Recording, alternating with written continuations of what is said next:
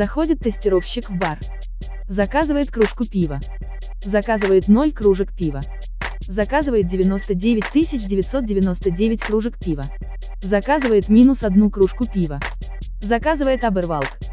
Тут заходит реальный пользователь и спрашивает. Где здесь туалет? Exception error. Бар сгорает в адском пламени. Всем привет! И это uh, New HR подкаст, и я ее ведущая Кира Кузьменко. А наш гость сегодня это Леша Петров, uh, Head of QA Фанкорпа. Раньше Леша работал в Mail и в Иви.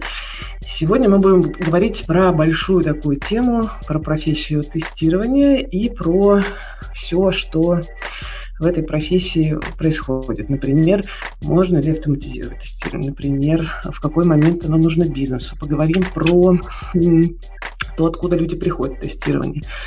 А как в нем можно развиваться, как оценивать. В общем, много разных вопросов у нас заготовлено. Мы сейчас будем прям про них говорить. И по ходу вы прям легко можете писать комментарии в Ютубе. А, какие-то я буду озвучивать сразу Леша, и мы будем прям их обсуждать. А, какие-то мы обсудим чуть позже, постараемся максимально на все ответить. Ну что, погнали. Леша, привет. Спасибо большое, что пришел к нам. Вечер в хату. Да. А я, наверное, бы предложил начать вот с разговора такого большого и философского, когда, на твой взгляд, бизнесу вообще э, нужно тестирование, потому что я знаю ну, много компаний, которые не, без тестирования живут и говорят, пока нам не надо, ну, потом срочно ищут тестировщика. Вот, расскажи, как, ну, как ты на это смотришь? Ну, на самом деле, лучше поздно, чем никогда. Mm-hmm. Если так, если у вас уже есть разработка и про тестирование никто не думает, то задумайтесь, это не, нет, такой, ну, нет такого момента, нет такой черты, которая, что типа мы уже там 10 лет занимаемся разработкой и справлялись без тестирования, вот сейчас задумались, а уже и не надо, раз 10 лет этим, этим занимаемся. Есть так называемая кривая Боэма, по которой видно, что чем раньше ты начинаешь тестировать, тем лучше. У меня как-то раз а, был кейс в научно-исследовательском институте, когда работал. А, я пришел и был, по сути, первым сотрудником нового департамента, который выстраивался, и довольно-таки мудрое решение а, руководителя было это построить этот департамент, заложить первый камешек именно с отдела обеспечения качества, с отдела тестирования в том числе. И, по сути, там стояла довольно-таки нетривиальная задача, интересная, и она показывает, насколько рано можно начать э, заниматься тестированием. Не было проектов, не Даже было проекта не было. И Даже разработчиков не было. разработчиков не было, да. Мы сказали, как бы нам нужно тестирование. Вот.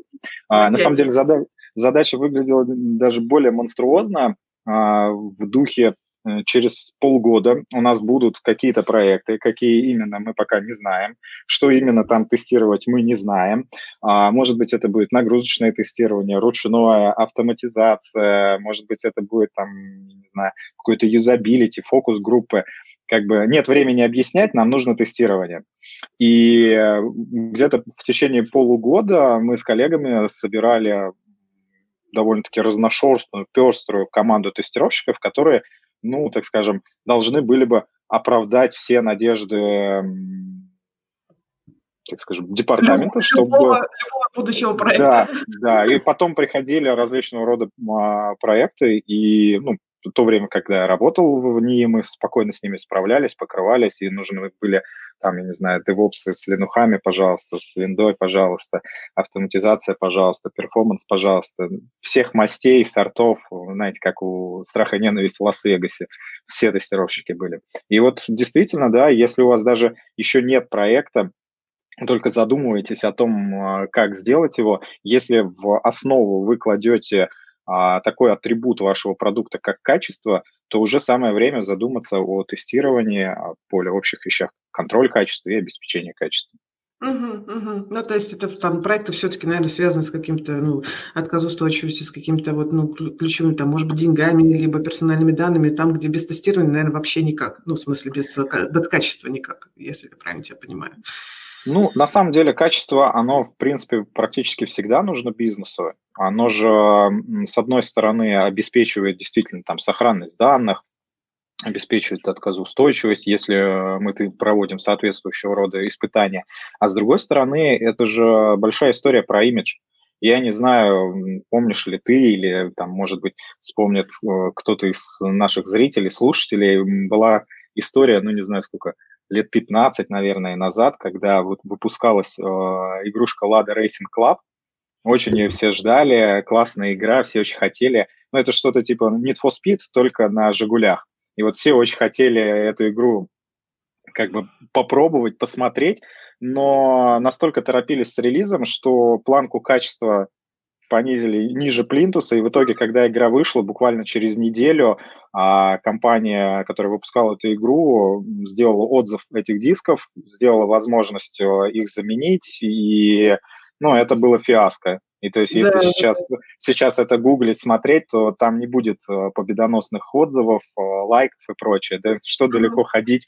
Вон Blizzard умудрился в Warcraft 3 Reforged то же самое сделать. Планку качества занизили ниже плинтуса, и вместо того, чтобы обратывать э, сотни тысяч миллионов фанатов, сделали историю с такой игрой, которая получила самый низкий рейтинг за всю историю наблюдений, ну, скажем так. Ну, да. Поэтому да. это не всегда это не всегда про бабки, это в том числе про имидж, про репутацию, про то, будут ли пользоваться продуктом. Ты прав, но про бабки это все равно, поэтому э, как бы э, есть же такой другой запрос в бизнес. Хорошо, нам нужно тестирование, очень нужно, нужно срочно, только чтобы денег на него нету, давайте как-нибудь так, вот что, что тут можно сделать. Ну, либо, Но... может быть, денег, либо мало денег. Ну, как бы, можно же прям выстроить хороший, качественный там штат. А ну, как бы, а нет денег, что? Как, как тут? Угу. Ну, тут есть несколько решений. Одно из популярных решений – это аутсорсинг. Mm-hmm. Достаточно большая компания, достаточно большое количество компаний предоставляет эту услугу, но там довольно-таки четко нужно себе представлять, что в конечном итоге вы хотите получить потому что далеко не в каждой компании, далеко не под каждый продукт аутсорсинг тестирования будет действительно экономически целесообразен. А, есть другой путь, которому я следую, наверное, уже последние лет 10, это вовлекать в орбиту тестирования э, адептов из, э, так скажем, за пределами IT. Сейчас это уже набрало обороты, есть огромное количество различных там онлайн-школ, офлайн школ которые обучают тестированию. Вы же, по сути, можете внутри компании реализовать эту историю собственными силами.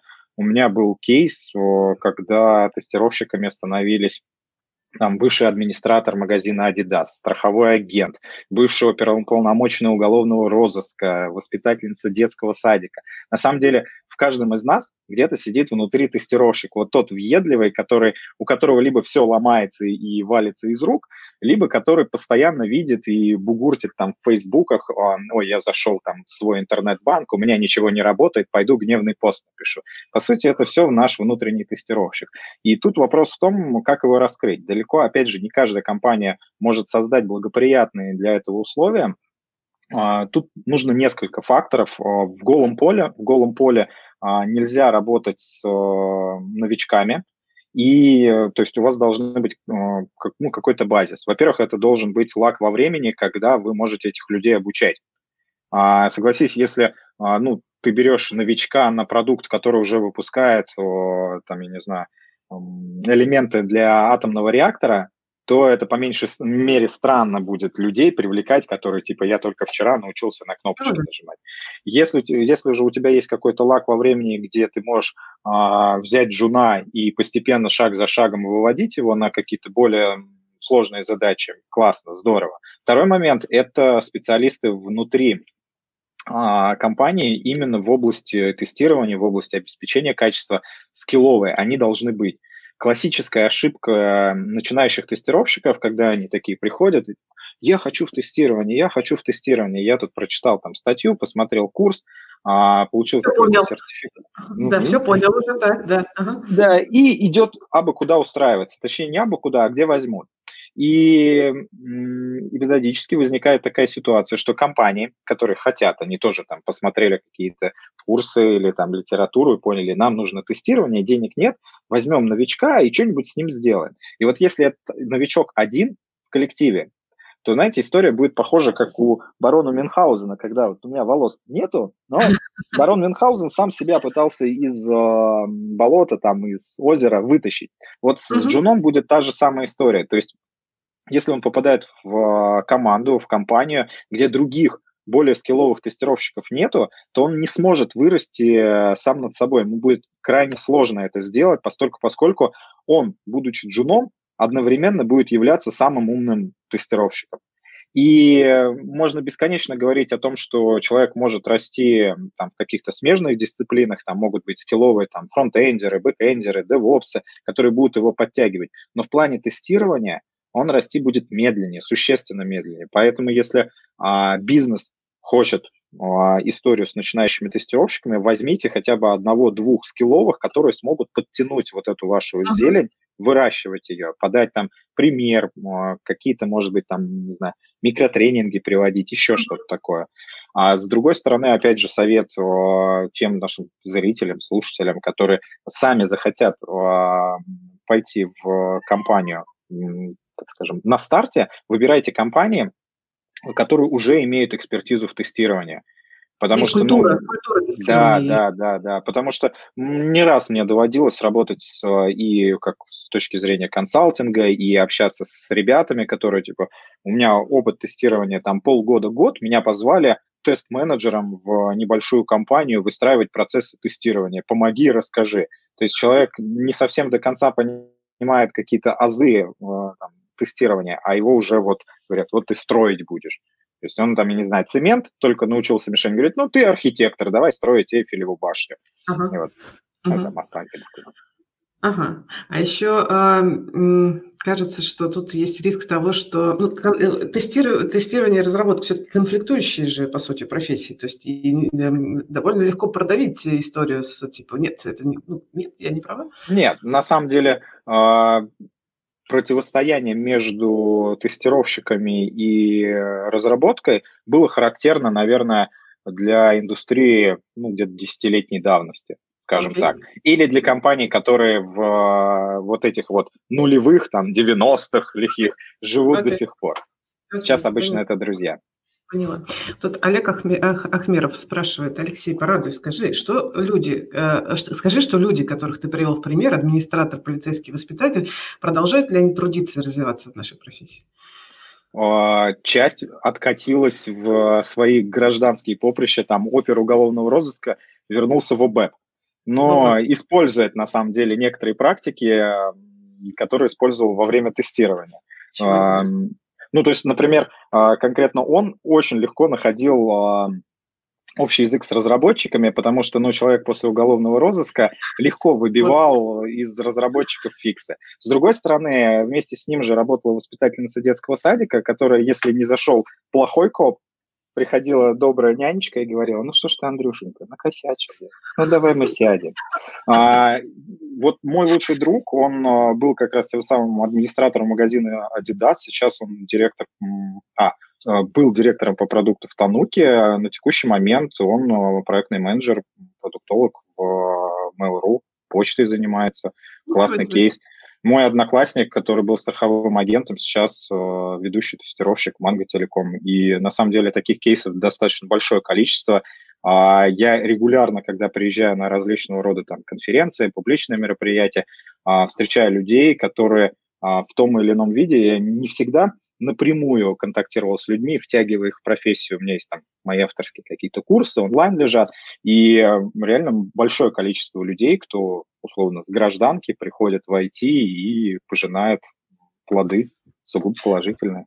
Я прям даже слышала мнение, что, в общем, тестирование – это ну, хороший такой э, легкий вход э, в профессию, ну, в IT в целом, что туда проще зайти, чем в разработку, а дальше уже смотришь. Помнится, я, я в свое время как-то даже а, начинал писать статью, где была такая, а, может быть, спорная с точки зрения а, там, норм современной морали а, фразу, что тестирование – это постель современной разработки. То есть попасть через тестирование можно довольно-таки легко, хотя, хотя тут нужно отметить и тот факт, что, например, 15 лет назад, а как раз в феврале 2005 года я впервые попал в IT и начал там первые игрушки свои тестировать, нажимал на кнопочки. Вот тогда, тогда можно было, знаете, как вот в этой советской классике, а, кто в тестировании? Я.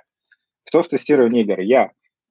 Угу. Достаточно было желания. По сути, угу. любой человек, который просто хотел нажимать на кнопки и имел уверенные знания владения ПК и Excel, уже мог быть тестировщиком. Сейчас угу. ситуация уже до нельзя изменилась. Уже а, недостаточно одного желания. Зачастую а, даже на позициях джунов недостаточно иметь а, историю про там, прочтенную книгу или там пару страничек в Википедии или там пройденные курсы.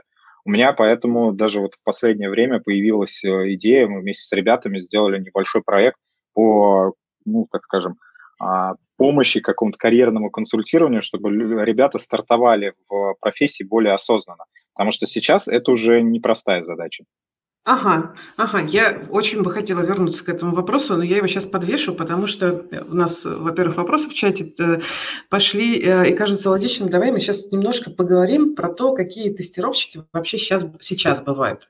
Mm-hmm. Ну, то есть э, я тебя слышала, тестопсы, а, дизайн, тестирование а, и прочее, прочее. То есть вот, ну, то есть сейчас я, наверное, еще немножко прочитаю вопросы. Смотри, значит, что у нас тут спрашивают. Спрашивают, а, нагрузочный тестировщик – это отдельная роль или все в компетенции автотестера, например? Ну, про тестоп спрашивают. А, значит, а, спрашивают, может быть ли быть тестировщик пентестером в одном лице? Автотестер, ручной пентестер. Ну, то есть вот много, видишь, вопросов про то, uh-huh. какие бывают тестировщики. Да, поговорим про это в целом.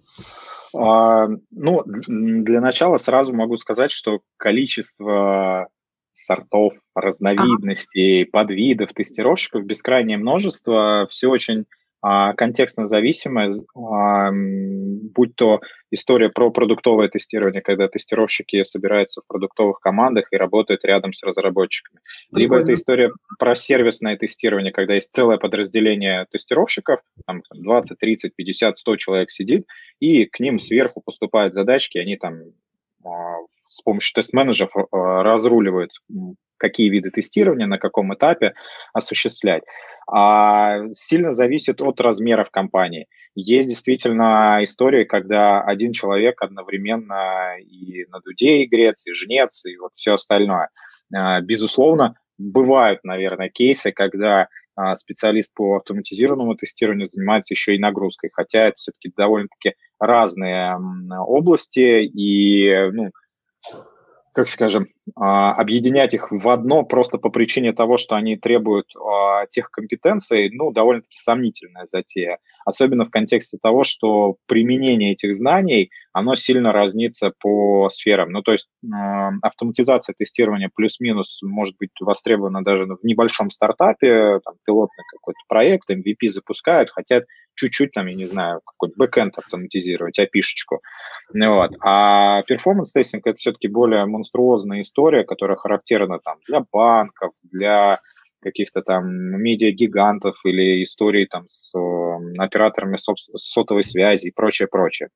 А если говорить про их мультифункциональность в принципе, то, честно, я скорее, знаете, склон, э, склонен считать, что а, хороший фотоаппарат, он должен быть хорошим фотоаппаратом хорошая видеокамера должна быть хорошая видеокамера. Безусловно, есть истории, когда и фотоаппарат, и камера, и еще звонить можно. Но тогда и прайс будет сильно выше. Uh-huh, uh-huh, и совсем не факт, совсем не факт, что вы, нанимая такого вот многорукого шилу, сможете его правильным образом утилизировать в своей компании. Ну, то есть, uh-huh. предположим, а, вам нужен как вам кажется, специалист по нагрузочному тестированию, автоматизации, ручному, юзабилити и еще пентестер он должен быть. Он, условно, будет стоить 400 тысяч рублей. Ну, найдется вот такой вот а, гуру, посадили его, класс, он сидит, а по факту он занимается ручным тестированием и э, тестированием удобства использования. Такой бы специалист стоил вам только 150 тысяч рублей. Но из-за ваших фантазий, из-за того, что вы решили, что вам надо, а очень часто бывает с той же автоматизацией тестирования, что как бы а, я тут видел, у Васи есть а, автоматизация тестирования, значит, и мне надо. Знаете, это как с ML. Типа, вот у Пети есть ML на проекте, значит, и у меня будет ML. у Васи есть автоматизация. ML, да. да, не знаю как, зачем и почему, но главное прикрутить. А, тут, опять же, довольно-таки четко должен бизнес представлять, кто им нужен. А, а, а расскажи мне, пожалуйста, про вот эти вот, мне очень интересно про узкие э, специализации, ну, то есть, которые сейчас есть, вот про ну, современные узкие специализации, которые сейчас появляются. Ну, то есть, э, я начинаю вот слушать, слушать, слушать про тестопсов. А, например. Uh-huh. Имеет ли место быть, или это какая-то фантазия эм, непонятная? Есть ли такая специализация? Ты говорил про дизайн тестировщиков, а, если я правильно помню. Расскажи, пожалуйста. Тест-дизайнеры, да, есть такие. Тут да. на самом деле сильно зависит, опять же, от э, формата работы. То есть, например, у меня прям э, как таковых тестопсов, наверное, никогда в командах не было. Но были люди, которые а, были сведущие в делах скажем так, а, работы с окружениями, с постройки инфраструктуры чуть больше остальных. То есть они спокойно работали с а, контейнерами, с, а, там, не знаю, каким-нибудь Ansible, Kubernetes mm. и прочими историями. Где-то, как, например, когда я работал в Ivy, это вообще являлось, по сути, а, ну, как это, базовое требование. Там mm. у каждого тестировщика был, было свое тестовое окружение, и в простейших вещах э, тестировщик обязан уметь работать с этим тестовым окружением. Безусловно, а, бывают истории, где знаний требуется несколько больше. Это, как правило, характерно для а, таких видов тестирования, как бэкэнд, там, тестирование баз данных и так далее – а, ну, чаще все-таки эта история такая смежная дисциплина, например, у специалистов по автоматизации тестирования. Им, как правило, нужно где-то свои тесты запускать в каких-то своих тестовых окружениях, а, машины, с которых они запускают тесты, а, нужно, соответственно, поддерживать облака. Это могут быть облака там, собственные или облака там, у Амазона, предположим. Но, тем не менее, такие знания востребованы. Действительно, а, если тестировщик а, видит возможность развиваться в этом направлении, то я рекомендую, да, это востребованные mm-hmm. знания, навыки, такая история точно есть. Есть, да, есть тест-дизайнеры, а, по сути, это люди, которые а, проектируют каким, какими именно тестами будет проверяться программное обеспечение. Они даже сами могут на кнопки не нажимать потом. Они могут не писать автоматизированные тесты. Не такие uh-huh. проектировщики. Вот они спроектировали uh-huh. тесты и да, а дальше уже соответствующие роли. То есть, например, это характерно для э, компании ну, с таким сервисным подходом, когда есть большое подразделение тестировщиков, там человек 30, там можно выделить некий класс. Там вот эти 5 человек, они пишут тест-кейсы, а вот эти 10 потом по этим тест-кейсам ходят. Потому что тут как бы надо отдать должное, что а, нажимать непосредственно на кнопки, условно, проходя эти тест-кейсы, сильно проще, чем проектировать эти тесты. Почему на собеседованиях, например, когда я и мои коллеги а, собеседуют тестировщиков, один из важных а, навыков это как раз тест-дизайн, то есть чтобы человек обладал какими-то базовыми техниками. И по-хорошему это навык, ну так скажем, сам собой подразумевающийся у тестировщика. Сказать, что это, ну, как бы сейчас, какую аналогию это привести – а, скажем так, а, любой автомобилист может перевозить людей, ну, чисто теоретически. Но по-хорошему нужно обладать лицензией, можно ездить в такси и заниматься только этим. Безусловно, такие люди есть, а, но они, как правило, встречаются в крупных компаниях. А mm-hmm. сейчас очень модный тренд, очень модный mm-hmm. тренд, я встречаю уже в, наверное, 5, 7, 10 компаниях с которыми проводил какие-то консалтинговые мероприятия или в которых работал, это так называемое продуктовое тестирование, когда тестировщик погружается внутрь продуктовой команды, когда он не сидит а, в окопах отдела своего отдела тестирования, а он работает прямо внутри продуктовой команды, где есть product owner где есть разработчики, там, frontend, backend, есть дизайнер, и они вместе прорабатывают какую-то фичу или набор фичей э, в определенном направлении внутри продукта. Он максимально глубоко погружен в этот контекст. Uh-huh. И а, вот эта история, она, например, на первый план, на первый план выносит несколько другие компетенции. Если, например, тестировщик, который работает в сервисной модели, у него есть там тест-менеджер, тест-лид, за которым он может спрятаться, и, в принципе, он может быть таким, ну, скажем так, оголтелым интровертом, а, социопатом, который ненавидит всех людей, ему вот дайте систему управления тест-кейсами, где он тест-кейсы будет писать, или продукт, где он кнопочки нажимает, условно, или там консоль, где он код пишет. Uh-huh. Вот. А, то в продуктовых командах так не работает. В продуктовых командах тестировщик – это активный член команды, И он на самых ранних этапах, вот помните, сам, как в самом начале рассказывал вот про вот эту кривую Боэма, когда на самых ранних этапах а, там пришел проектный менеджер или аналитик внутри команды и говорит, что я вот думаю, сейчас работаю над описанием новой фичи, как у нас будут работать комментарии. И тестировщик уже в этот момент должен включиться и сказать, не забудь о том, что вообще в современном обществе принято, чтобы комментарии были трейдиками, чтобы были, э, господи, возможности удаления комментария, э, редактирования комментариев, чтобы поддерживались там оттачи, еще, еще. Он с самого начала подключается в эту работу. Не дожидается, когда на девайсе или там в браузере увидит готовый продукт и такой, ой, а у вас тут баг, у вас картинка не вставляется, ой, а у вас тут баг, нельзя удалить пост. Он на самом раннем этапе включается, и он максимум, максимально должен коммуницировать с, со всеми участниками продуктовой команды. И если у такого человека, у современного тестировщика, который идет в продуктовую команду, например, плохо обстоят дела с софт-скиллами, он не умеет отстаивать собственную точку зрения, он не уверен в себе, у него вообще в целом проблемы с коммуникациями, с презентацией собственных идей, а, с ведением переговоров, то это может стать серьезной проблемой, потому что он просто на раннем этапе не сможет привести нужные аргументы для того, чтобы исправить эту проблему, и эту проблему mm. будут исправлять уже на более позднем этапе, которое приведет к тому, что компания потеряет значительно больше денег. Угу. Тут нам один из наших слушателей приводит пример про то, что есть какая-то история про проект Boeing 777, что э, тестировали тестировщики на стадии чертежей э, проект, и если бы этого не сделало, то пришлось бы изобретать новый вид дозаправщиков, потому что там какая-то была, видимо... Да, да, есть, есть такая история, даже, наверное, знаю, кто, кто пишет этот комментарий, есть у меня пара знакомых, который следующий в этой теме. Но тут нужно быть осторожным. Я не буду называть а, места, имена и лица, но доводилось мне работать как-то над документацией с точки зрения именно тестирования. Там, не знаю, листов 100, наверное, прислали нам а, ТЗ на разработку системы сложной.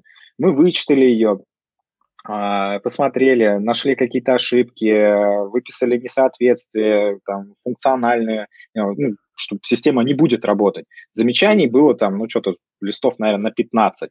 Мы передали это проектному менеджеру, говорим, смотри, у тебя есть как бы ТЗ на разработку, здесь есть проблемы, и вот их много. Говорит, это прекрасно, что вы это все нашли, но на самом высоком уровне это ТЗ уже утвердили, поэтому мы будем работать так, как написано в этом ТЗ, то есть будем подгонять продукт под эту реализацию. И это, конечно, фиаско, братан, Поэтому тут да. а, отдавайте себе отчет, что нужно быть не просто включить, это вот как, как раз тоже к вопросу, с которого мы начали, то, что не нужно просто подключать тестирование, это не такая история, что а, у вас там в команде появился тестировщик, и качество сразу плюс 10. Это как бы не, не шмотка в моем РПГ. Это история про то, что вы а, взяли тестировщика, который будет, по сути, лакмусовой бумажкой, вы ее окунули, вытащили, окунули, вытащили, она показала, качество хорошее или плохое. Если качество плохое, она с помощью тестировщика как такового хорошим не станет. Вы должны быть внутри компании готовы к тому, чтобы работать над своим качеством. Тестировщик вам поможет в этом. А тут вопрос. Э, спрашивают у тебя, а что вообще плохого в том, что в стартапах программисты выполняют роль тестировщиков? Не знаю, что тут плохого, но что ты про это скажешь? Плохого в этом немного, но и хорошего тоже не слишком. Да. Связано это на самом деле с целым, с целым рядом причин. То есть одна из базовых причин, разработчик, он ну, несколько иначе заточен. Сейчас, безусловно, есть, и я встречался ну, уже с достаточным количеством. Если раньше это были там уникумы, и на них молиться можно было, которые типа «я люблю тестирование», «я хочу помогать вам с автотестами», то сейчас а, среди разработчиков, ну, есть своего рода мода на тестирование, то есть реально люди сами хотят писать юнит-тесты, они помогают с функциональными тестами, а, ну, в стартапах могут даже заниматься ручным тестированием. Но тут о, первая проблема – это попытка забивать гвозди микроскопами, ну, то есть все-таки разный уровень компетенции, как бы человек может, скажем, более эффективно себя показывать как программист, а занимается тестированием. Это первый момент. Второй момент. А разработчик, как правило, все-таки мыслит по, скажем, по довольно-таки узким траекториям тестов. Ну вот он пишет форму логин-пароля. Ну, вводит логин, вводит пароль, нажимает кнопку, авторизация произошла. У него количество тест-кейсов, ну, которые он сам проверит, ну, будет там 5. Корректный логин, корректный пароль, некорректный логин, некорректный пароль. А, попробую а, зарегистрироваться тем же пользователем, которым уже зарегистрировался. Попробую ввести а, там, капслоком, предположим, а, данные для входа. И все, на этом фантазия разработчика закончится. Не потому, что он там а, не умеет, а скорее даже иногда не хочет изобретать другие варианты.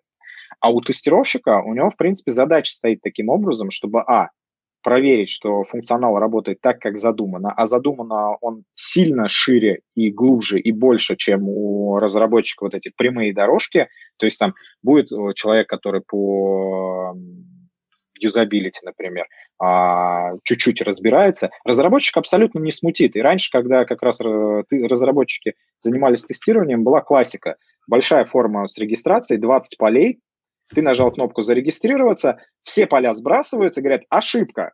Да, да, да. И как бы с точки зрения пользователя ты думаешь, как бы я сейчас вкладку закрою, больше сюда вообще не вернусь. Да. С точки зрения разработчиков, а что, норма, ошибку а, же сказал, а что? А что такого, да? Да.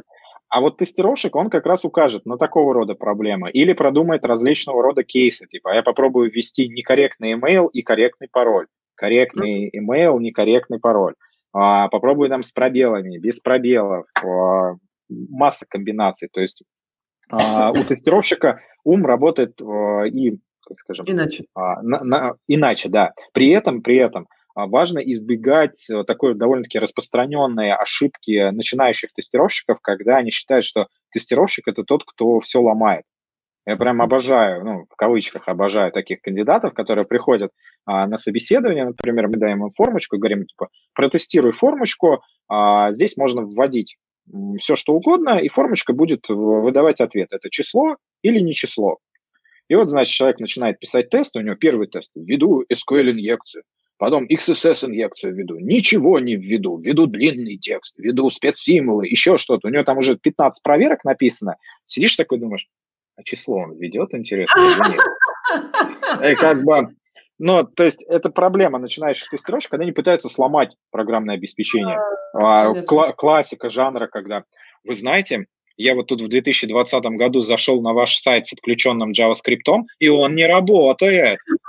Ты такой думаешь, да ладно. Что-то еще мне потестируешь. Может быть, ты попробуешь там, я не знаю, в Netscape образца да. 98 -го года открыть наш э, сайт, и он там не будет работать. Окей. В BlackBerry, да, пожалуйста, попробуй. Да, да, да.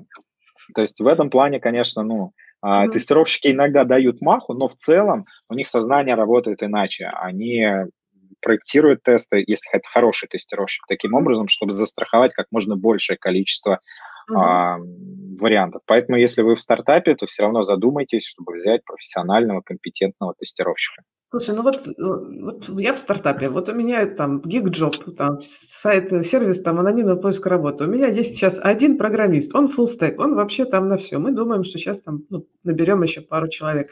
В какой момент, ну, ты вот считаешь, что стоит прям вложиться уже бюджетом в, в тестирование? Когда, когда, ну, то есть один, один программист, значит, бюджет как бы ограничен. Сейчас возьмем еще одного, то есть условно, вот тут вот тоже в комментарии пишет, классная связка каждому программисту по тестировщику. Или как? Или, или, или вот. Я видел где-то картинку такой, где тестировщик это как это, а, разработчик это мама кенгуру, и у него тестировщик такой сидит, типа как сумчатое животное. А, я слышал как-то, вот мы с коллегой тут обсуждали, кто-то иногда считает, что тестировщики – это как а, уборщики клозетов в офисах. Если в клозете не убрано, Uh-huh. то как бы и вот и в продукте все плохо, то виноваты тестировщики. Если все хорошо, классно и сияет, то это лапчики разработчики, продуктологи и так далее. Про тестировщиков никто не думает. Тут а, я все-таки повторю историю про то, что как бы тестирование внедрять никогда не поздно, и чем раньше, тем лучше. Другое дело то, что не всегда бывает история а, актуальной на определенном этапе, то есть если, например, MVP прорабатывается, ну, да. и вы еще 10 раз будете менять концепцию, но вам не нужен инженер по автоматизации. Возьмите ручника, который более или менее с тест-дизайном дружит, который может напроектировать вам тесты, и, возможно, он будет вам на парт-тайме помогать и э, смотреть там итерации. На самом деле, даже в больших компаниях, больших компаниях бывают такие а, моменты расклады, когда ты м, приходишь, и вроде бы большая компания, там даже, ну, как я не знаю, там тысячи, сотни тысяч, миллионы пользователей, а тестирования нет. И бывает, наоборот, продукты, где там 10 тысяч пользователей, а уже сидит два тестировщика. И они mm. реально приносят value. Потому mm. что эти 10 тысяч пользователей, например, там каждый третий заносит по сотне баксов в месяц. Ну да, все так. Слушай, а я помню, ты рассказывала, что ты в Иви а, прям делал целый центр компетенций по, вообще по, по, компетенции, экспертизы по тестированию. Можешь рассказать, пожалуйста? Интересно. Очень. Да, был, была такая история. На самом деле в Иви очень интересно, интересный опыт у меня получился. А, довольно-таки большая команда а, тестировщиков, там порядка, наверное, 40-50 человек было, очень разрозненные по уровню компетенции, то есть были хардкорные сеньоры, которые умели писать хорошо автотесты, и UI, и бэкэндные, и хорошо дизайнили тесты, и были совсем зеленые джуны. И они немножко географически были э, расфасованы, но это даже не так э, страшно было, это не основной вызов. А основное приключение, заварушка и потребность в этом самом э, центре компетенции, по сути, состояла в том, что Ивен на тот момент, насколько я знаю, сейчас работает в продуктовой как раз парадигме, то есть есть вот эти продуктовые команды, куда имплементирован тестировщик. И вот таких команд но с учетом платформенных команд, там iOS, Android, там Smart TV, Web и так далее, ну их было там больше 15 штук. И в каждой из них сидят тестировщики. Где-то сидит там только backend тестировщики, где-то и backend и клиентские, где-то только клиентские и так далее. А, при этом к этим ребятам... специализация, да, наверное? Ну, то есть логично, да. что там у них узкая специализация. И bus-фактор, я думаю, здесь прям встал во все. Он, он, так скажем, э, практически с первого моего рабочего дня вергся в не самые лицеприятные части моего тела, скажем так. Вот. А при этом, при всем, еще очень важный момент, что тестировщик, находящийся внутри этой продуктовой тимы, он должен быть кросс-компетентным. Он, например, тестирует э, подписку, все, что связано с подпиской. Он должен плюс-минус обладать навыками тестирования iOS-приложений, Android-приложений, веба, бэкэнда, э, там, на TV уметь, даже на Xbox, если это потребуется, он должен был иметь возможность все это проверить. И тут ну, напрямую вставал вопрос, то, что из коробки, из коробки э, таких тестировщиков на рынке ну, единицы и по пальцам пересчитать. И овер сложно таких людей нанимать, а компания очень активно росла. То есть а, к моему приходу а, компания уже сделала X2, и за то время, пока я работал в Иве, она сделала еще X1,5. То есть ну, бешеные темпы были. И тут нельзя было реализовывать эту а, историю с вот этими кросс-компетенциями, исключительно забирая людей с рынка. Поэтому мы на каждой из платформ определялись следами, то есть я выделил ребят, которые максимально компетентны в своей а, области, там iOS, Android, Backend, а, веб и так далее. И мы с ними начали прорабатывать различного рода ну, обучающие мероприятия, различного рода там тренинги, документация, всячески а, способствуя тому, чтобы у людей из продуктовых команд была возможность почерпнуть эти знания, хотя бы базовые основы, по разным платформам. А в довесок ко всему это оказалось еще, ну, если не серебряной пулей, то как минимум молодильным яблочком для того самого бас-фактора, потому что люди довольно-таки спокойно и вольготно мигрировали из могли, они могли, например, работать в платформе веба, у них была специализация, чистый веб, они помогали там регрессии делали, там автоматизации и так далее. Надоело человек, он думает, блин, хочу не хочу быть дворянкой столбовой, а хочу быть тестировщиком продуктовым. И приходили в продуктовую команду, изучали сначала азы тестирования iOS, Android, Backend, приходили в продуктовую команду, становились продуктовыми тестировщиками. Наоборот, те, кто работали в продуктовых тимах, захотели больше в автоматизацию, перемещались. И то есть миграция внутри команды а, ну, стала более спокойной, потому что был базис в виде вот обучающей документации, в виде а, менторов, тренеров, по сути, которые внутри отдела были. И это способствовало тому, что немалое количество ребят удалось а, сберечь от выхода на рынок.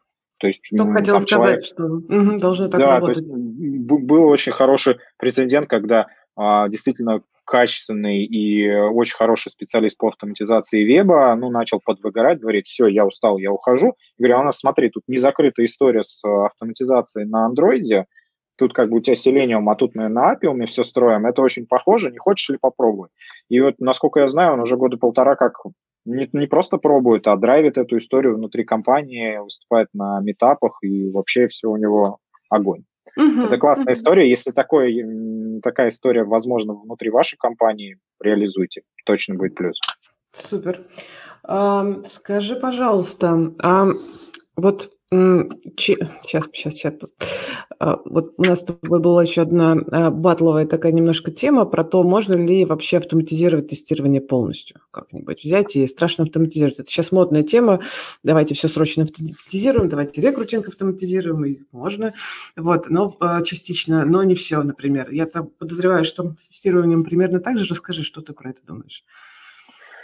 Ну, тут палка о двух концах.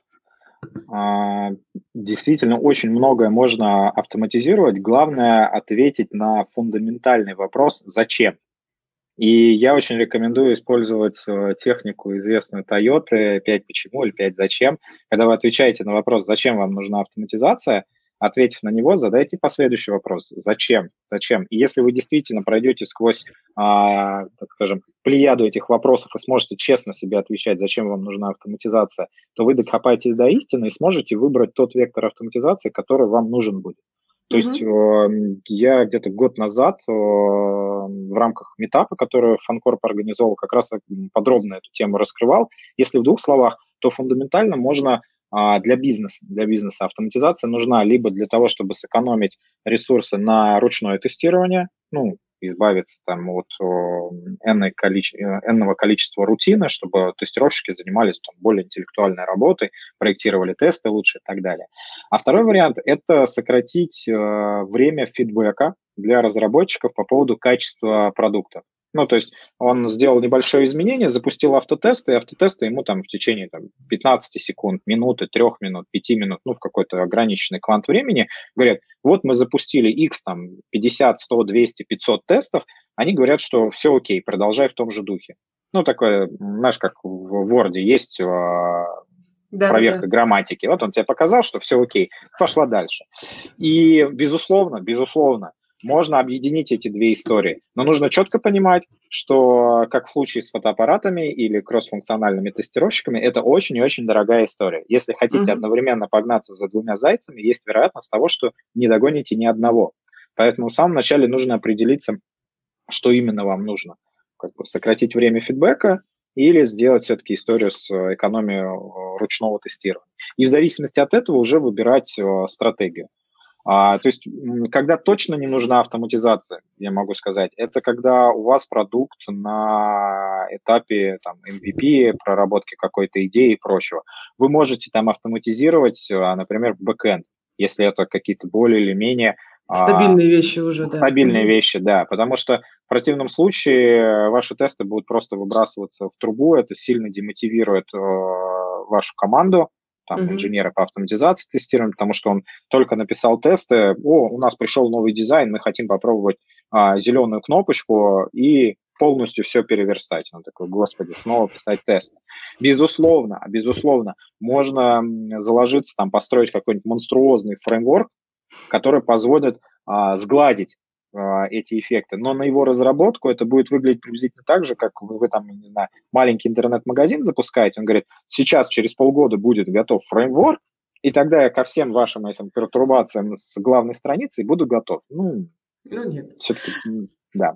И есть, это просто, мы уже про это говорили, есть просто ну, направление в тестировании, которое невозможно автоматизировать, то же самое продуктовое тестирование, про которое ты рассказывал. Кажется. Да, ну, по, по mm существу, если, э, вот опять же, тот же тестировщик, который работает в продуктовой команде, он же мыслит на самом деле не столько категориями кнопочек, функциональных требований, там, визуальщины какой-то, что там пиксель влево, пиксель вправо, он мыслит больше категориями пользовательских сценариев, а может ли пользователь успешно завершить свою там регистрацию или uh-huh. купить подписку или залайкать uh-huh. мемчик. А, если может, то окей, если не может, то почему? И сделать машину, которая в режиме реального времени будет оценивать а, степень удовлетворения пользователя в этих продуктовых сценариях довольно-таки сложно. И поэтому это одно из направлений, где тестирование еще достаточно долго будет ручным. Безусловно, есть там регрессия, да, ее можно автоматизировать довольно-таки легко.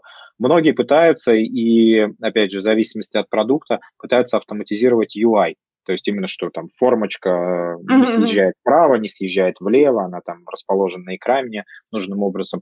Неплохая история, но, скажем так, с нюансами. Кто-то пытается сделать э, функциональную автоматизацию там кросс-браузерную или кросс-девайсную, чтобы он там, у нас же пользователи на десятках устройств сидят, попробуем как-то так подстраховаться. Неплохая история, но опять же со своими нюансами. То есть сильно зависит от продуктов, от ваших пользователей. То есть, если пользователи у вас там сидят на основных там популярных, например, девайсах, под которые легко автоматизировать, класс, супер.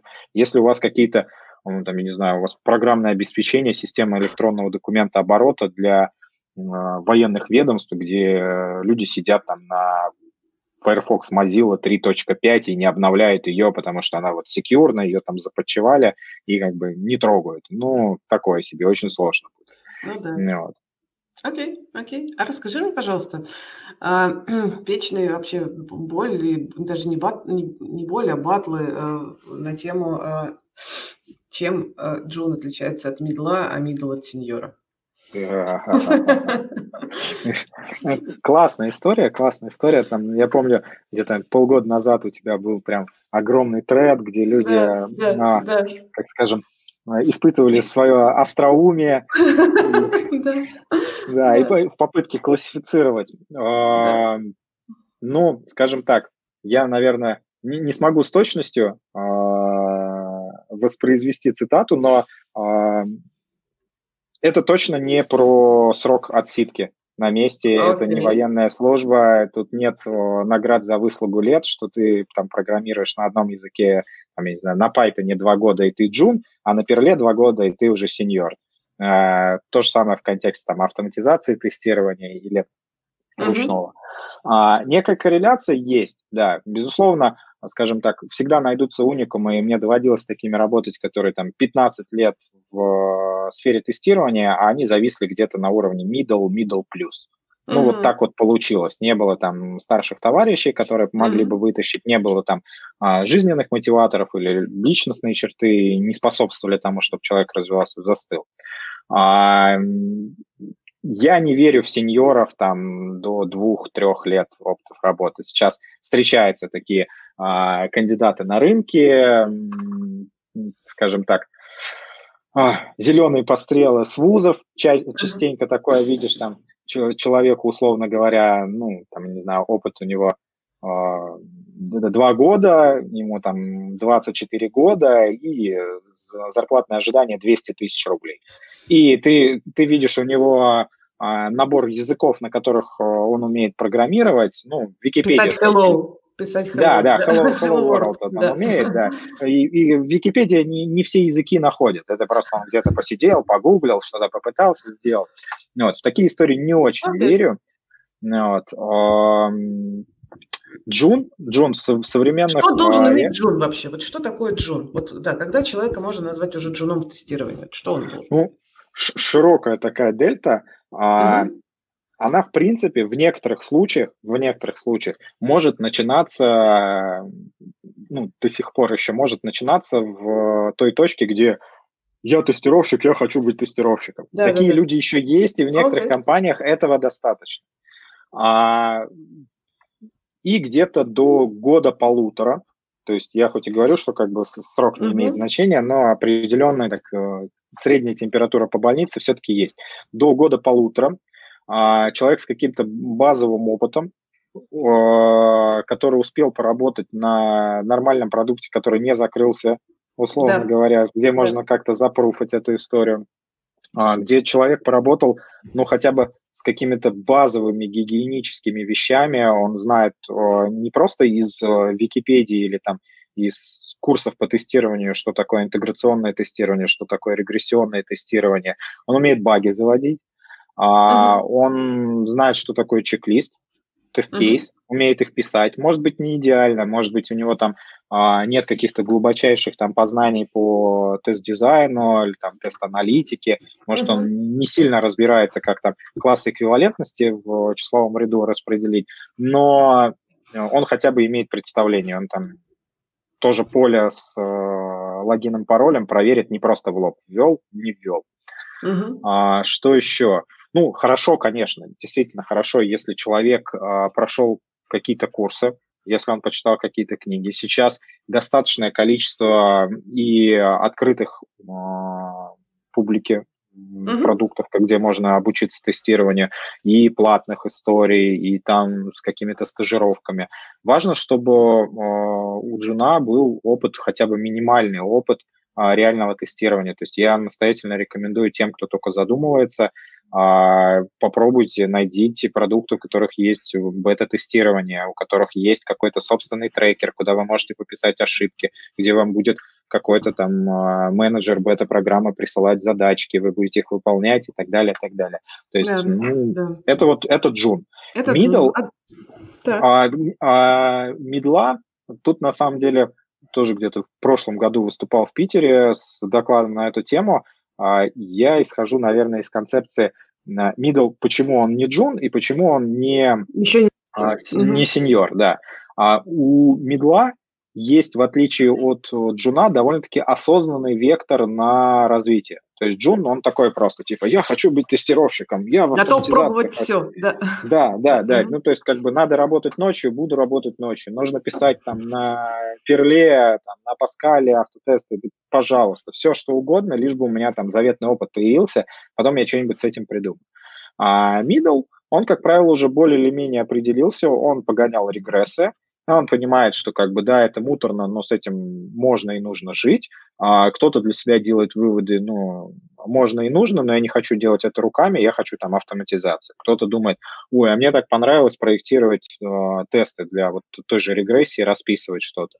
Начинают появляться первые mm. позывы к специализации. То есть да, Классно. да, да. То есть человек, по сути, такой же посмотрел а, некий диапазон, он, может быть, там куда-то на конференцию съездил, он пообщался с своими коллегами, а, хлебнул, скажем так, разного всякого, и понял, что вот это вот мне не нравится, а вот это вроде неплохо, я бы в этом хотел попробовать поразвиваться. И у медлов а, там при том же трудоустройстве ярко выраженная, выраженная история, когда они приходят и говорят, я хочу развиваться вот в этом направлении.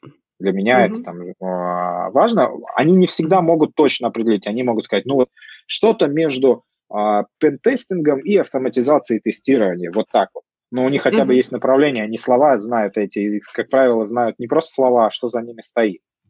Вот. Но они еще не сеньоры, они не эксперты, они а, не могут, и упаси вас, Господи, если вы лид, там, директор и так далее, а на таких людей э, взваливать функцию менторинга и прочих историй. Это еще не неопытные, небывалые лютые волки, которые поведут ваше стадо там, в нужном направлении. Поэтому как бы доверяй, но проверяй. Здесь история с тем, что вы должны поддерживать таких специалистов, давать им возможности для роста, и тогда они превратятся в сеньоров. Сеньоры довольно-таки четко имеют представление, кто они, зачем они, почему они.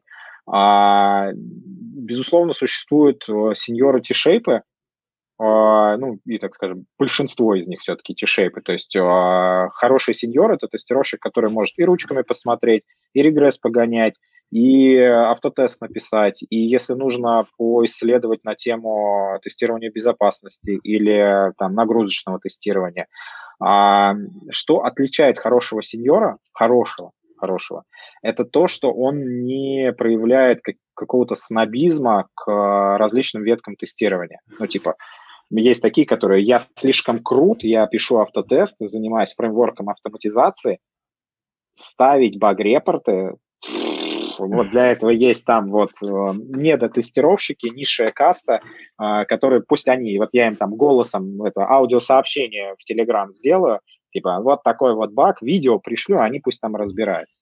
Mm-hmm. Ну, это не характеризует сеньора как э, хорошего, скажем так. Mm-hmm. Пацанский сеньор, пацанский сеньор, он будет готов и руками авгивы, конечно, регрессов раз, разгребать, и он будет довольно-таки четко понимать себя на рынке. Не будет такого, что а, открываешь его резюме, а там такой как будто блендер намешал всего и вся, и вот это вот 25 языков программирования и 10 инструментов по нагрузочному тестированию, и всего, и все, и все. Нет, такого не будет у сеньора. Сеньор достаточно четко представляет, зачем он, кто он, какой он value может принести. Он mm-hmm. э, при прочих равных должен уметь, к сожалению, не все, я часто это встречаю на собеседовании, не все умеют продавать себя.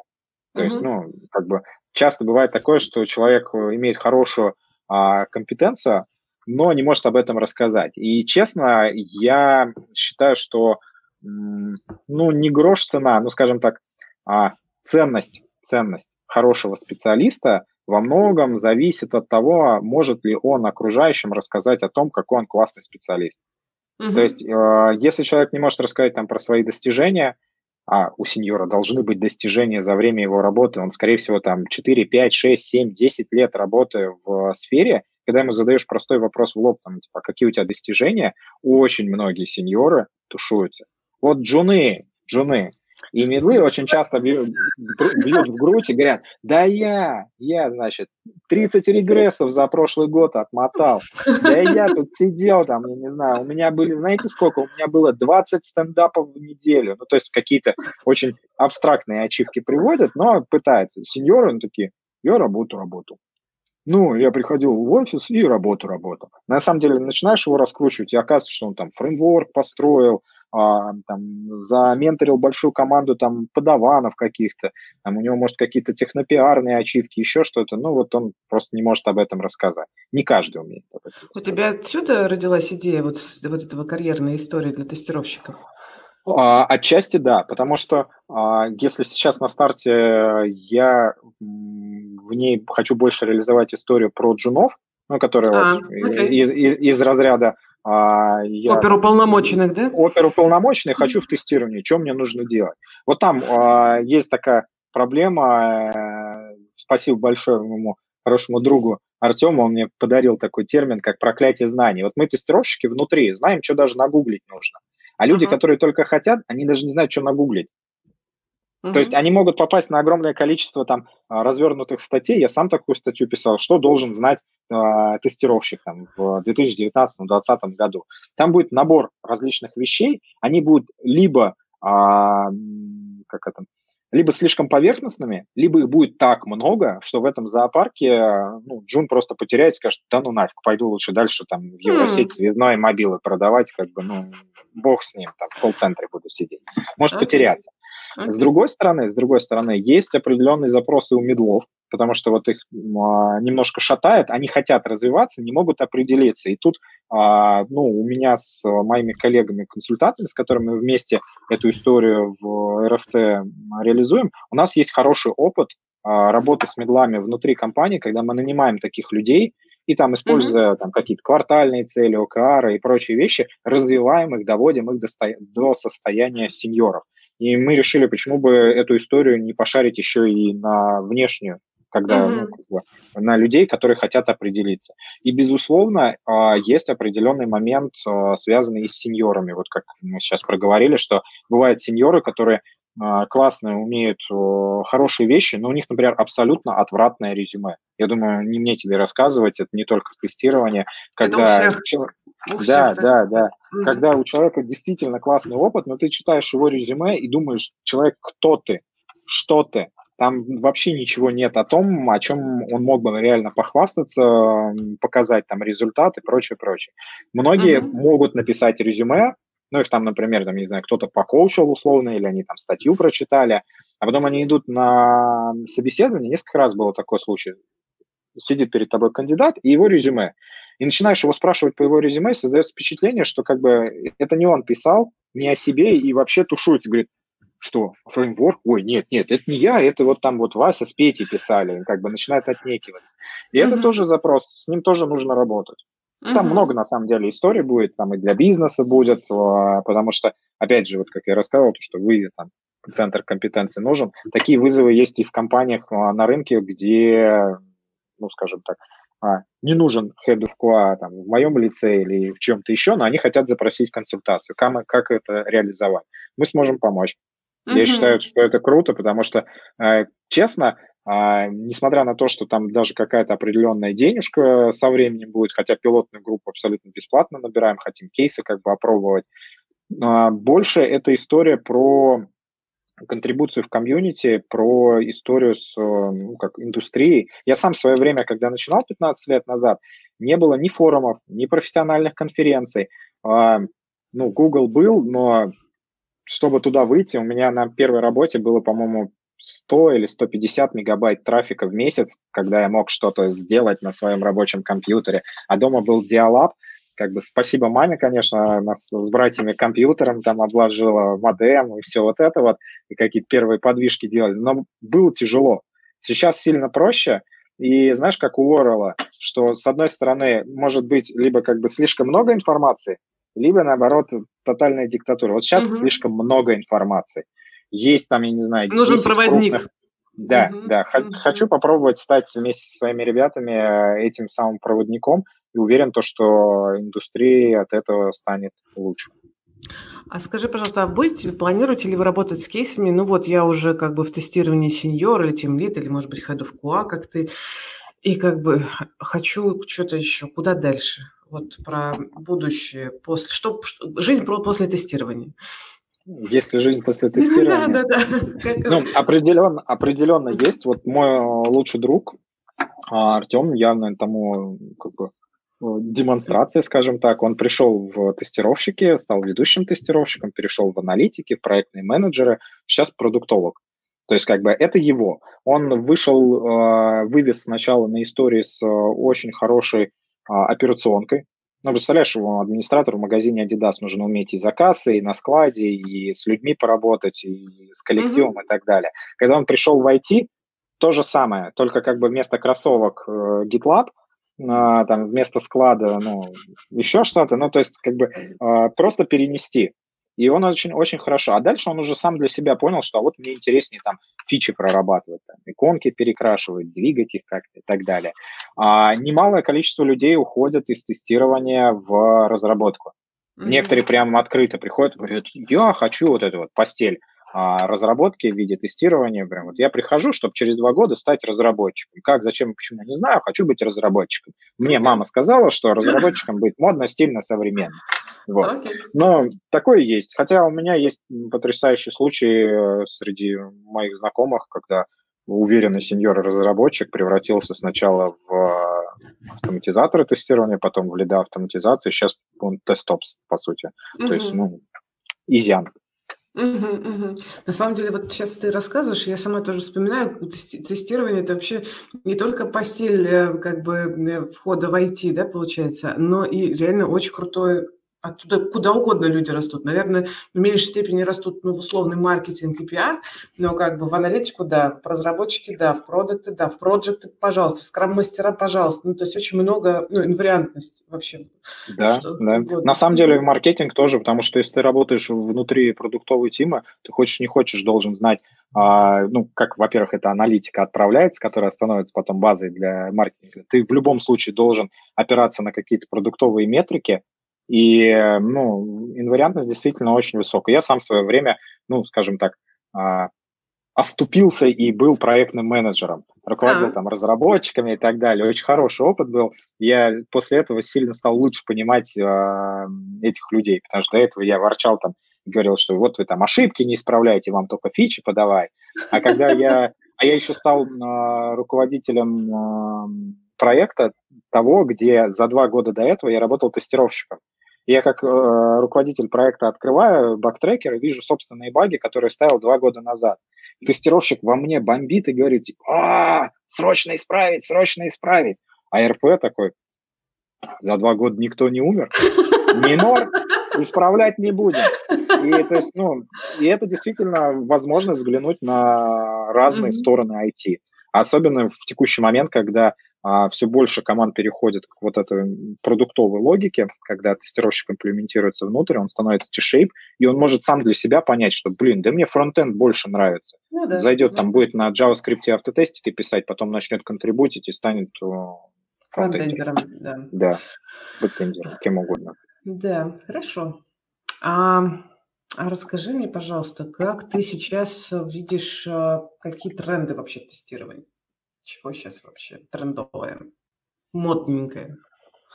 Ну, я уже повторюсь, это, наверное, тренд последних трех-четырех лет эта история с продуктовыми командами. Прям очень ага. многие э, ломают себе эти а, предыдущие сервисные модели, там, где угу. сидела определенная когорта тестировщиков, разламывают их, дробят. Очень классная штука, а, очень востребованная на рынке.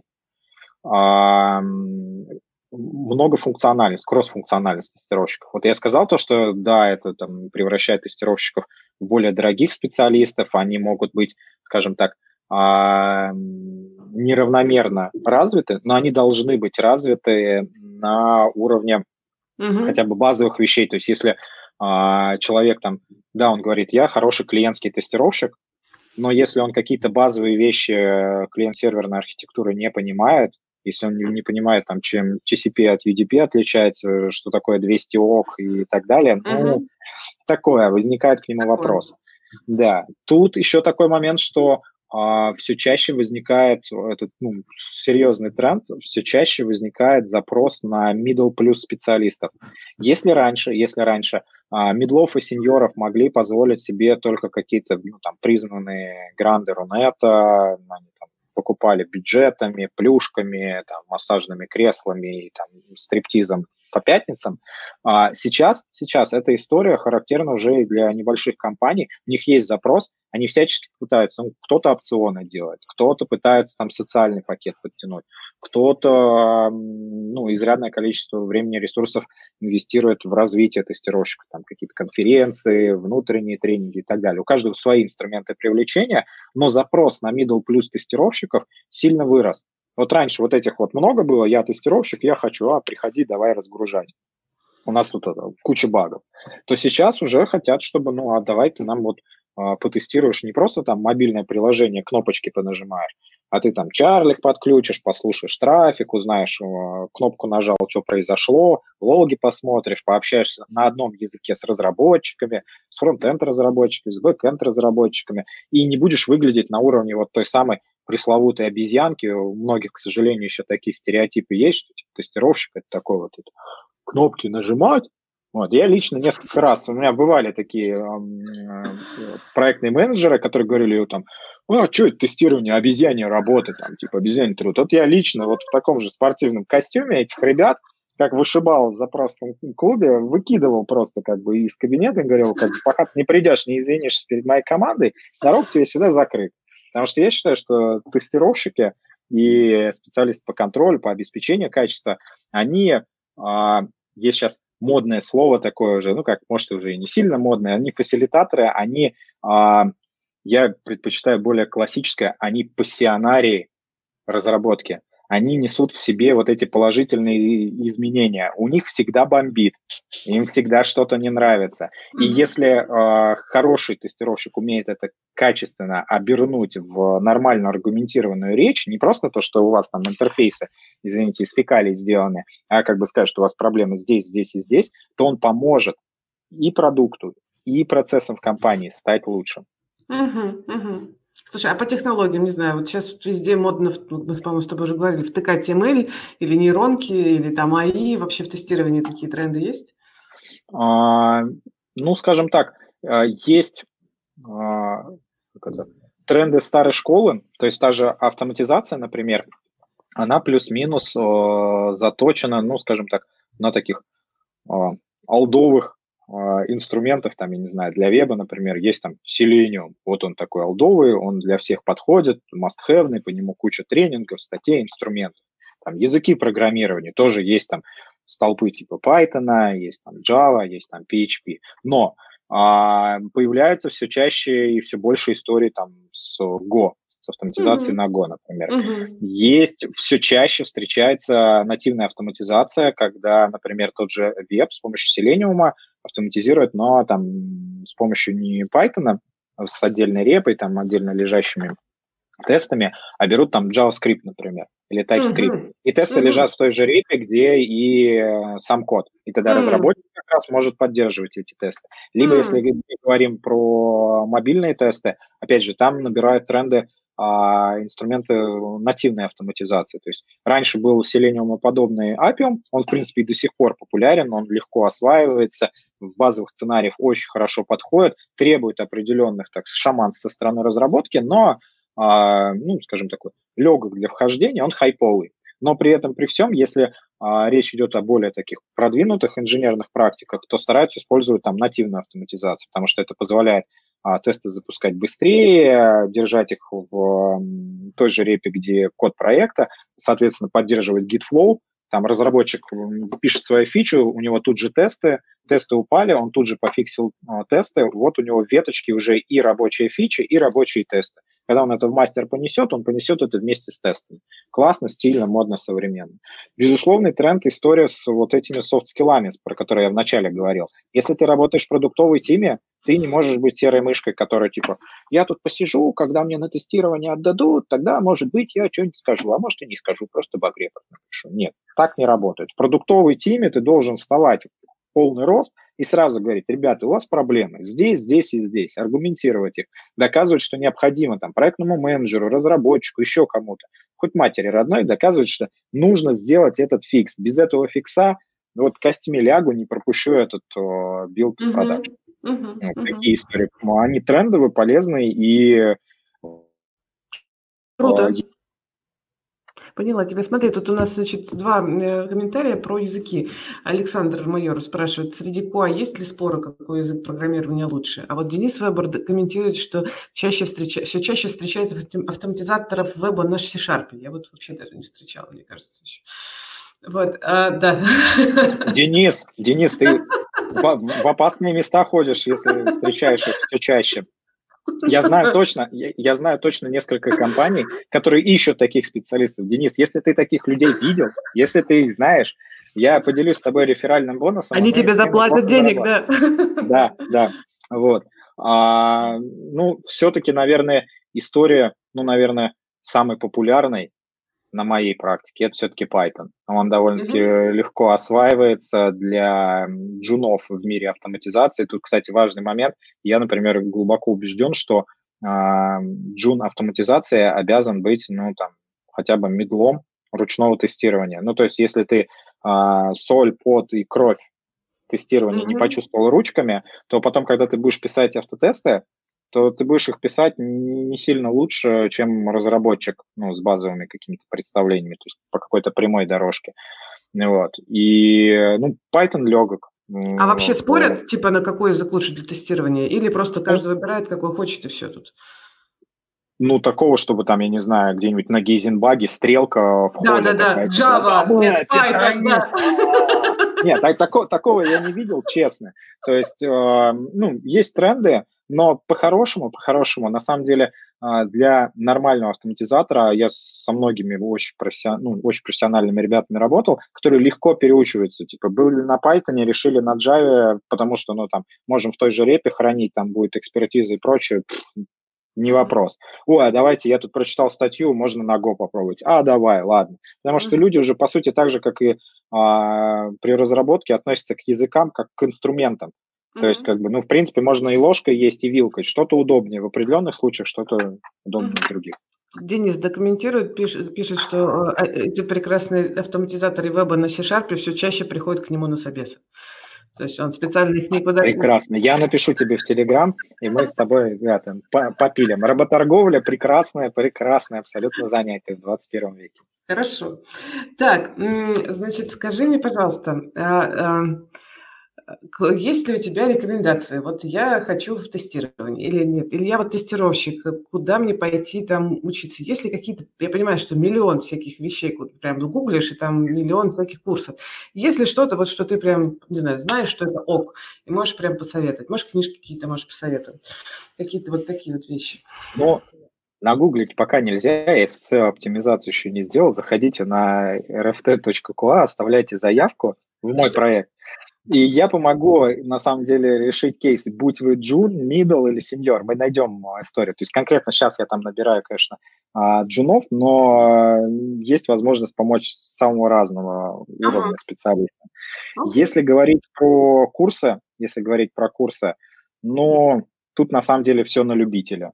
Есть э, в целом хорошие курсы там от того же Geekbrains, от нетологии, Skillbox, Skill Factory, там Otus хорошие курсы делает, которые как курсы именно повышения квалификации.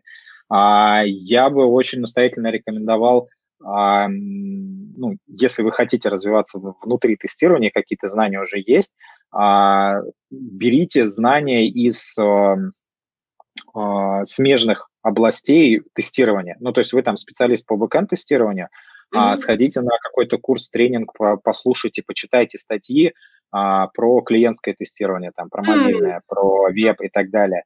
Потому что там там плато обучения, а вот эта кривая, она будет вот сильно дальше. Вы можете там прочитать 20 статей по бэкэнду, если вы бэкэнд-тестировщик. Ну и так заунывно сказать, я, в принципе, это и так все знал, там прийти на какой-нибудь там HighLoad, там бэкэнд-разработчики приходят на HighLoad, такие, ничего интересного. А если бэкэнд-разработчик приходит на Mobius, или аналогично там а, клиентский тестировщик начинает что-то читать про бэкэнд-тестирование, он обнаруживает огромное количество полезной и ценной для себя информации, и тут важно не бояться этого, то есть быть чуть смелее, делать шаг в сторону. Uh-huh. Потому что в противном случае есть а, риск а, попасть в вот эту детскую ловушку. У меня там в соседней комнате старший сын, например, сидит, да и младшие дети уже так или иначе говорят, я уже все знаю том или ином аспекте. Вот э, никогда, никогда не, не бойтесь для себя что-то новое изучать из смежных направлений. Если вы понимаете, что тестирование для вас проходная точка, э, читайте и изучайте информацию, которая близка вам за пределами. То есть как ты уже говорила, про инвариантность тестирования mm-hmm. и дальнейших путей. Читайте про продуктовую историю, про маркетинг, про дизайн, все что угодно. Mm-hmm. У, уверяю, у каждого найдутся точки пересечения. Угу, угу. Ну да, собственно, развитие находится именно на точке ну, пересечения этих. Окей, окей. Леша, спасибо. Мне кажется, отлично поговорили. Э, все, кто нас слушал, вам спасибо большое, что присутствовали. Спасибо, что нас слушали, задавали вопросы. А, я сейчас еще раз напишу твой проект. Это RT, RFT QA. Это угу. Ready for Test. Ready for Test, да, точка QA, отличный домен, мне страшно нравится, так же, как и наш HR, только у вас QA. Спасибо. Да. А, о, кстати, смотри, тут еще, еще вопрос. Ребят, давайте тогда еще буквально там 5 минуточек. Если есть вопросы, пишите прямо сейчас, чтобы я успела задать Леше. Екатерина а, пишет, мож, можно ли обратиться в в свой проект rft.qa за поиском ментора, который помог бы сориентироваться в мире автоматизации тестирования. В ручном тестировании уже опыт большой.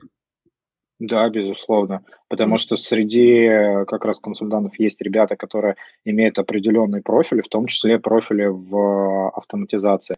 Сможем подсказать и э, в контексте там тех же языков, инструментов, фреймворков, э, что там почитать, в каком направлении покопать, возможно, даже а, ну, порекомендуем условно компании, о которых мы сами знаем, а, ну, с хорошими практиками в том или ином направлении, куда стоит заходить, куда не стоит заходить, потому что, опять же, а, там, мы, например, не станем советовать джуну в автоматизации приходить автоматизировать, там, я не знаю, какой-нибудь стартап маленький, потому что он будет там самый умный автоматизатор, и такого он автоматизирует. Лучше mm-hmm. пойти под крыло к какому-то опытному человеку, а, в подмастерье. То есть, ну, тут как бы rocket science нет, но тем не менее какие-то определенные вещи мы точно сможем подсказать. Ребята есть компетентны именно в вопросах автоматизации. Круто, хорошо. А вот еще вопрос от Алексея. А может ли, например, PM перейти в тестирование, чтобы операционировать более практически, а не тактически? Насколько это может быть комфортно и на какой условно уровень, ну, такой может быть переход на джун или middle – Наверное, все-таки Джун, ну, у меня такое ощущение, если PM переходит в тестирование. Да, ну, по большому счету, ну, вот я, например, в свое время э, пошел в PM, потом из да. PM вернулся в QA. Ничего а страшного со мной не произошло. Но я уже был QA, да. А на самом деле хороший PM, хороший PM должен быть э, э, тестировщиком, Э, даже не мысли о том, чтобы стать там тестировщиком как отдельная специализация, потому что э, бесконечно там писать э, своей команде тестирования там прошу потестить, прошу потестить, ну, такое себе. Возьми, сам потестируй тоже, посмотри, задайся вопросами, узнай, а, что называется, попроси у ребят не рыбу, а удочку, mm-hmm. чтобы они объяснили, как они это делают, зачем они это делают, почему. А, про джуна, ну, с одной стороны, наверное, такая история может быть, но на самом деле может быть и middle. Если речь идет, например, о продуктовой команде, uh-huh. то PM внутри этой команды очень хорошо uh-huh. будет представлять, э, что такое как раз то самое пресловутое продуктовое тестирование. Он себе довольно-таки ясно будет представлять use cases, и ему нужно будет просто показать, что а, есть определенные там техники, того что дизайна, которые а, помогут ему найти какие-то крайние состояния или найти проблемные узкие места. Вот. Но а, это, повторюсь, полезно даже без а, истории погружения вот именно там без вот этого трансфера из PM в тестировщики. Я сам, например, будучи... Параллельно можно. Да, запросто, потому что я, когда был PM, я пытался с точки зрения тестировщика, например, написать идеальную документацию. Нифига не вышло. Вот, ну, честно скажу. Но стало лучше, потому что я изначально, когда писал доку, я задавал себе вопрос, такой очень характерный для тестировщика, а что если? а что будет если, а что mm-hmm. будет если. Mm-hmm. я описывал еще сценарий, еще сценарий, еще сценарий. Все, конечно, э, не смог. Слава богу, у меня была хорошая команда тестирования, которая подстраховывала. Окей, okay, хорошо. А можно ли с таким вопросом прийти к вам в проект, вот в Ready for Test? Ну, с таким... Да, да. Мы сможем показать просто, а, опять же, сильные стороны. Ну, то есть я, например, буду сейчас работать со своим младшим братом. Я помню, как-то а, пришел к нему и говорю, давай, может, тестировщиком будешь. Он такой, да ладно, а что, что, я вообще ничего не знаю, я не технарь, вообще ничего не умею. Я говорю, ну да, как бы ты геймер со стажем там почти 20 лет, умеешь там спокойно операционки переустанавливать, на калькуляторе запускать там GTA и прочее, прочее. Ну да, ты 10 лет в банке работаешь, тебя не удивишь там словами дебет, кредит, транзакции и прочее. Ну и еще у тебя как бы почти advanced а, английский язык. Ну да, действительно, как бы все эти а, не ну, как скажем, непредметные знания по тестированию, они тебе никак не помогут а, в тестировании. Ну, естественно, в кавычках. Uh-huh. И так у каждого абсолютно человека можно выявить определенные сильные стороны, которые помогут ему стать хорошим тестировщиком. А вот возраст влияет ли? Вот здесь у нас еще один вопрос. Не поздновато ли в 42 года начинать осваивать профессию тестировщика? Как на твой взгляд? А, точно будут проблемы, связанные с вот пресловутым эйджизмом. То есть, ну, в часть компаний, ну, сложно будет в стартап, где там, средний возраст сотрудников был... 25 да, лет. там 23, 25, там 27 лет, сложно будет туда заходить, бесспорно. При этом э, нужно довольно-таки четко понимать, что есть немалое количество компаний, где средний возраст и 40, и 50 лет, и там тоже нужно тестирование. Mm-hmm. И при этом далеко не всегда там царит какой-то, там, я не знаю, архаический уклад, там тоже пытаются agile делать, э, внедрять там прогрессивные инструменты и так далее. Поэтому поздно точно нет. А, но определенный отпечаток будет, безусловно, накладывать. Ну, то есть э, я, например, лично по себе знаю, что мне комфортно работать с э, командой, которая плюс-минус 10 лет от моего собственного возраста. То есть, ну, сложновато работать. Был, были такие кейсы, когда приходит человек там, а, там 50-55 лет, я ему там на картах что-то рассказываю, как тест-кейсы писать, а мне ребята в чатик пишут, господи, что бы я не дожил до тех лет, когда лысый парниша на картах будет учить меня жизни и как мне работа работать. Вот. Но к этому на самом деле тоже нужно быть готовым с точки зрения того, что если вы хотите ну, в таком возрасте э, попасть в профессию. У меня был потрясающий просто кейс э, со студентом, которому где-то было ну, там в районе 45, он был уже состоявшимся финансовым директором, я не знаю, что его именно подтолкнуло, он решил, типа, вспомню свою юношескую мечту, всегда хотел программировать, пошел в МГУ на ВМК, поступил, поучился, а, помимо основной программы пошел еще на техносферу, это образовательный проект Мейла, и у меня он там обучался тестированию в том числе. И сейчас я точно знаю, что он работает программистом, он точно использует те знания, которые были и по тестированию в том числе. Ну и Очень сейчас подполковник. Вообще, вообще изъян. Тут как бы главная задача целью и понять, где себя реализовать. То есть, опять же, можете приходить, мы окажем поддержку, посоветуем, подскажем, как это сделать максимально комфортно. Ведь ну, нет цели всех запихнуть в тестирование. Я сразу скажу, что э, кому-то мы можем сказать, что типа, блин, сорян, вот, вот вы исключительный случай, вам в тестировании нельзя. Ну, такое тоже может быть. Слушай, а какой английский нужен, чтобы норм было? Тут у нас тоже интересуется, насколько, э, ну, то есть какие варианты? Понятно, что если английский это основной язык в компании, там нужен хороший английский. А вот если российская компания, какой уровень английского? Ну вот мой, мой личный опыт, как бы, my English is bad, is bad и огорчений.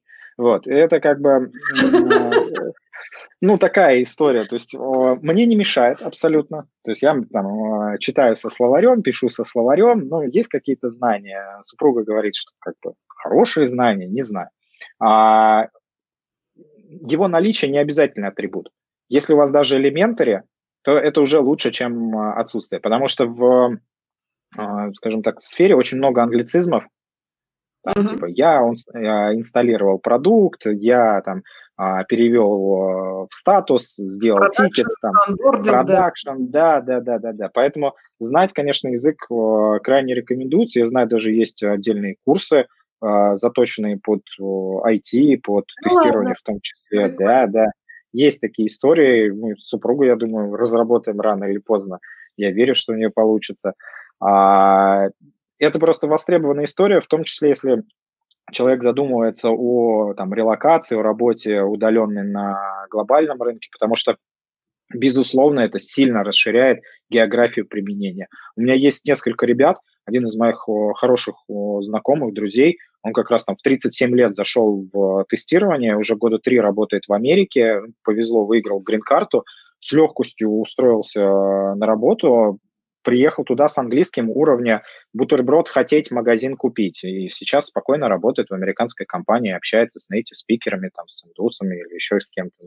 Круто. Это вопрос желания и применения. Круто. А вот э, такой конкретный вопрос тоже про твой проект. Э, э, спрашивают, а вообще помогаете ли вы устраиваться прям на работу? Это первый вопрос, я бы так сформулировала. А второй вопрос в зарубежную компанию, при том, что английский у человека хороший. А, ну вот прямо здесь и сейчас каких-то больших подвязок на там, американском или там зарубежном рынке у меня на текущий момент нету. Есть несколько знакомых в неплохих позициях, можно было бы попробовать порефералить. Mm-hmm. На российском рынке точно можно будет э, поспособствовать этой истории. Для успешных кандидатов мы будем давать рекомендацию. Это не, не история для всех, это не как там диплом а выпуске, это условно диплом с отличием. Для меня это будет ну, очень просто э, характеризоваться. Мы с моими ребятами общаемся, если мы общаемся с э, человеком в рамках а, реализации проекта и видим, что такого человека, будь у меня вакансия, я бы взял к себе бы, неважно, где бы я работал, там, в Мейле, uh-huh. Фанкорпе, Иви или в любой другой компании, uh-huh. он хороший, классный, я вижу потенциал, я вижу, как он работает, как а там и практические истории будут, безусловно, значит, я могу такому человеку от чистого сердца написать э, рекомендацию.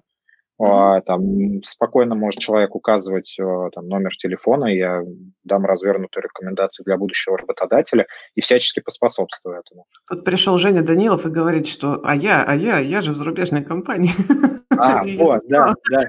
Вот, Жене будем продавать, там, в, как это, в багажнике будем вывозить за границу, по частям или целиком. То есть, ну, на, на, найдем применение. Женя, кстати, как раз вот тоже э, активный участник нашего вот этого совместного проекта РФТ, так что э, он тоже будет по части вопросов консультировать, ребята. Я думаю, есть чем поделиться. Okay. Слушай, тут пришли еще твои фанаты явно и спрашивают, а, занимай, а, а, в топ, а, в топ на вопрос, занимаешь ли ты, ли ты еще музыкой? Музыкой? Ой. Были раньше времена пожестче, и я читал рэпчик почетче, умел фристайлить так, чтобы было гладко, чтобы было жарко. Сейчас, конечно, уже панчи не те, что были раньше. Могу вам прочитать и дальше, но у нас время заканчивается этой передачи. На сдачу скажу вам вот так. QA — это ништяк. Приходите в тестирование, приходите в QC, приходите в QA. И все у вас будет по жизни окей. Okay. Класс! Класс!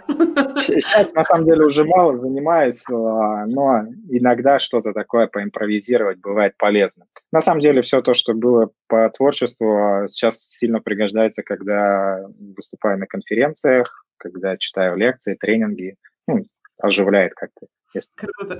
Спасибо тебе большое. Отличный вообще финал, мне кажется. Спасибо.